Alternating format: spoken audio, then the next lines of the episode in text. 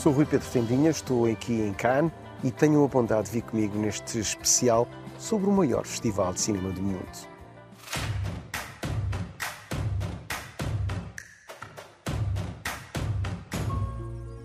First time I fell in love.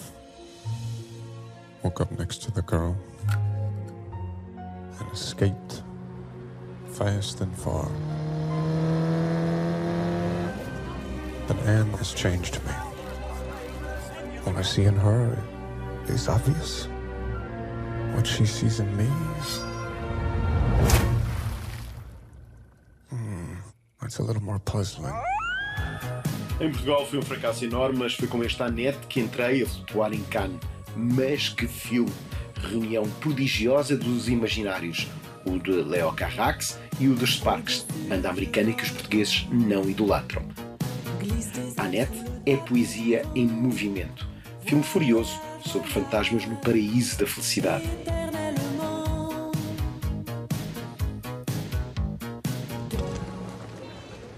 Hey! Hey! What happened? I'm sorry. I just I, I can't talk to that guy anymore. He was just saying some horrible things. Like what? Like he just wants to put an Arab kid in jail. You know, he doesn't care which one.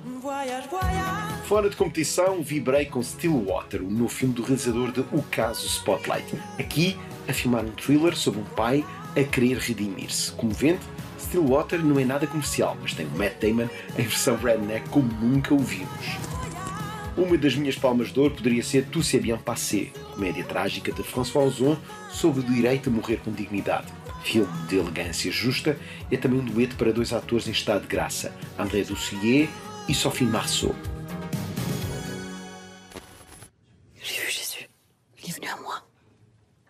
Son épouse, n'est-ce pas O filme mais fraturante do festival terá sido Benedetta, do interno Enfant Terrible Paul Verhoeven, Minorca que assina esta história verdadeira de uma freira lésbica na Itália do Renascimento. Chamei-lhe Minorca porque ele é dos Países Baixos. A sério, é uma obra de cinema erótico que retoma uma pulsão muito anos 70. Então entra na roda e confirma. Em qualquer diz. Um dos piores filmes do festival foi o regresso de Sean Penn, que chama-se Flag Day, e é uma história de um pai con artist a tentar conquistar a sua filha. Ridículo e sem freio, Flag Day marca o fim de Penn como cineasta. Bem, vamos mudar de tom e entrar numa fantasia animada. Chama-se Where is Anne Frank, de Ari Folman, e imagina as aventuras de Kitty, a amiga imaginária de Anne Frank. Uma delícia que pode funcionar como proposta para toda a família, mas também para cinéfilos. Talvez até melhor do que Valsa com Bashir. Não entra no top 5 de Nani Moretti o seu novo. Chama-se Trepiani e é um filme sobre a culpa, a culpa humana num prédio de três andares em Roma. Às vezes até parece que não é de Nani Moretti. Seja como for, causou consenso. Numa entrevista no Palais, Moretti contou-me que a seguir volta à comédia. Meus amigos, minhas amigas, outra desilusão. Colin Farrell em After Young, o sucessor de Columbus para Gogonada. Cinema pretencioso, ponto final. Enfim, continuo com Cannes 2021 para a semana.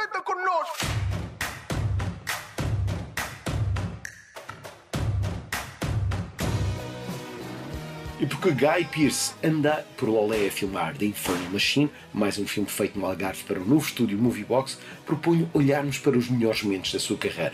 Um ator imenso, sempre. Em terceiro lugar, um Guy Pearce em modo drag queen em Priscilla, a Rainha do Deserto. O ator de origem australiana é perfeito num filme que se tornou um clássico. Aqui prova-se que é capaz de tudo.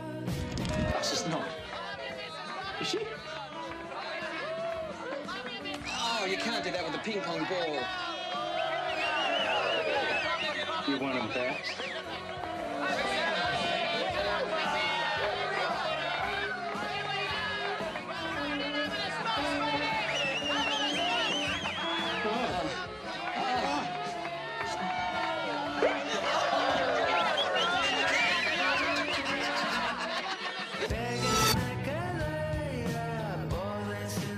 Estamos em 2014 e o australiano David Michaud oferece ao mundo este espantoso The Rover, a caçada, também com Bob Pattinson, papel que lhe dá a vice-liderança neste top. Um thriller angustiante com Pierce em todo o seu esplendor.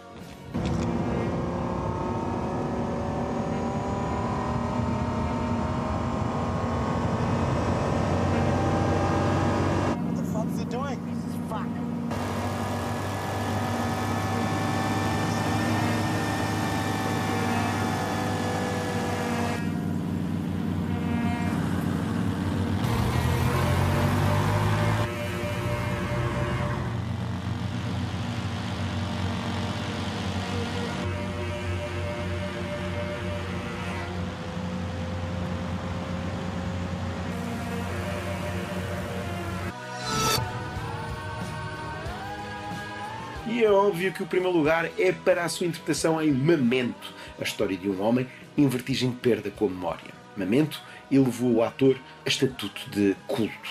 Guy Pearce merece mais papéis deste calibre.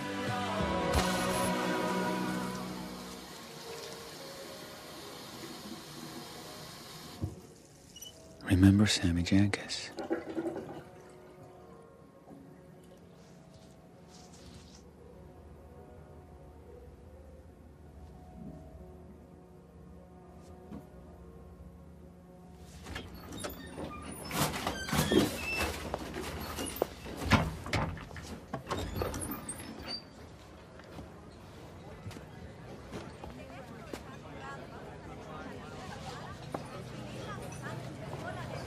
Excuse me, sir. He left these at your table. Thanks. Uh, Lincoln Street? Oh, yeah, just go straight out on 6th Street. Go east all the way Hold through on, I'm town. just gonna write this down. Oh, it's easy. Just go straight Trust out. me, I need to write this down. Para a semana, o Cine Tendinha volta à Côte d'Azur. Merci e tenham bondade de espreitar novidades no cinetendinha.pt.